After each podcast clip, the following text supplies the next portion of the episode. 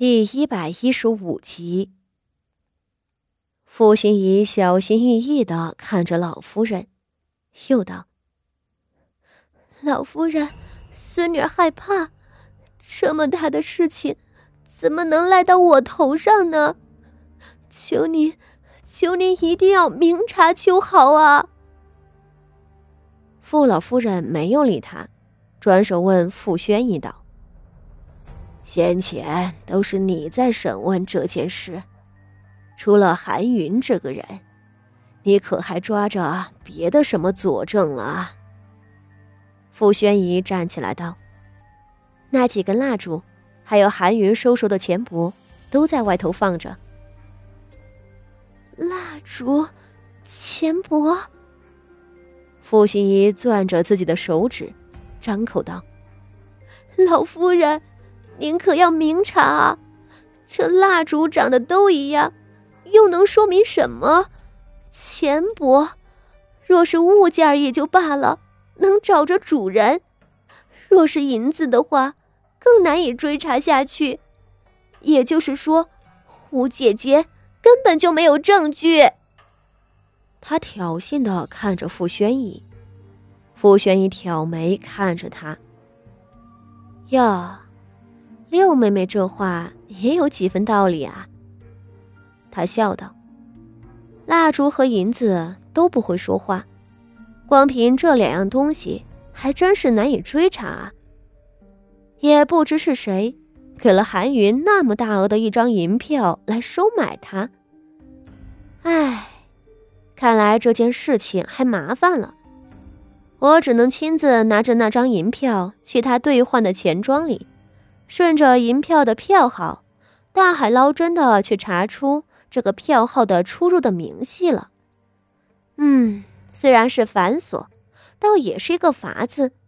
银票产自哪里，从哪里购入，最后又被谁取走，钱庄里一定会有记录。跪着的傅心怡不由浑身一僵，什么？他要去查票号？傅心怡觉着自己浑身的毛孔都开始冒汗了，该死，他之前怎么就没有想到这一点啊？钱庄的事情他不懂，但是按照傅宣仪所说，票号的出入是有记录，那么他半个月之前按照谢氏的吩咐出府去取银票的事情，岂不是暴露无遗了？他鼻尖上都渗出了细密的汗珠子，虽然紧张至极，好在他还记着谢氏的叮嘱，不论怎么样都不能承认。他咬着嘴唇道：“老夫人，吴姐姐，我一个闺阁女子，什么都不懂，又怎么可能去钱庄里取银票呢？”傅宣仪淡淡一笑。也是，咱们这些未出阁的，没有长辈的允许，自然是不能出府。再者，六妹妹一个月的月钱也不过是五六两，嗯，我算算，似乎也是没可能攒出来那么大一笔钱的。对对，我哪里来的那么些银子啊？傅心怡连忙接口：“我每个月除掉花用。”能剩下来三四两就顶了天了，想要攒够一千两银子，那要猴年马。话未说完，他如遭雷击一般的呆住了。面前站着的傅宣仪，正用一种似笑非笑的神色看着他。哎呦，这六姑娘倒是神了。还是那三太太忍不住嗤笑一声。手持团扇，掩口道：“六姑娘既然是冤枉的，又怎么能知道那丫鬟韩云究竟收了多少钱呢？老夫人，我看也不必辛辛苦苦的追查凶手了，咱们就让这六姑娘算一卦，算算那凶手是谁，不就得了？”三太太最是个看戏不怕抬高的人。他笑说着，又一错不错的盯住了傅心怡，道：“六侄女啊，你就帮着你祖母算算呗。你说，这收买指使韩云下毒谋害大侄子的人，到底是谁呀？”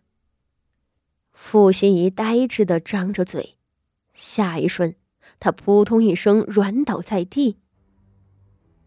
傅玄仪缓步走近，居高临下的看着他，轻声道：“六妹妹啊，真不巧，丫鬟韩云交上来的银票面额，不多不少，一千两。搬出票号来吓唬傅心怡。”这是先前他和傅锦仪两人商议出来的对策。银票的票号的确是可以用来追查存钱和取钱的人，但这只是限于京城里那两家最大的钱庄。这两家钱庄费了许多精力人力来记录存取的票号和存取款人，这项工作并不简单。而其余的那些小钱庄。人手不足，精力不足，哪里有闲心思记这个？韩云交上来的银票，傅锦仪亲眼看过了，果然，是一家名不见经传的小钱庄。他对此也有所预料。谢氏是个千年的狐狸，这样的破绽怎么会不考虑周全？谢氏是个懂的。傅心怡却不懂，他一慌，便什么都乱了，不知不觉就被傅宣仪讨了话去。傅宣仪转身看向老夫人，跪下道：“祖母，事情变成这样，还请您定夺吧。”他话音未落，上头傅老夫人手中的茶盏就猛地砸下来了。茶杯子重重砸在傅心怡的身侧，碎瓷片溅了她一身，他吓得抱头尖叫起来，趴在地上咚咚咚的磕起头来。啊，老夫人，我我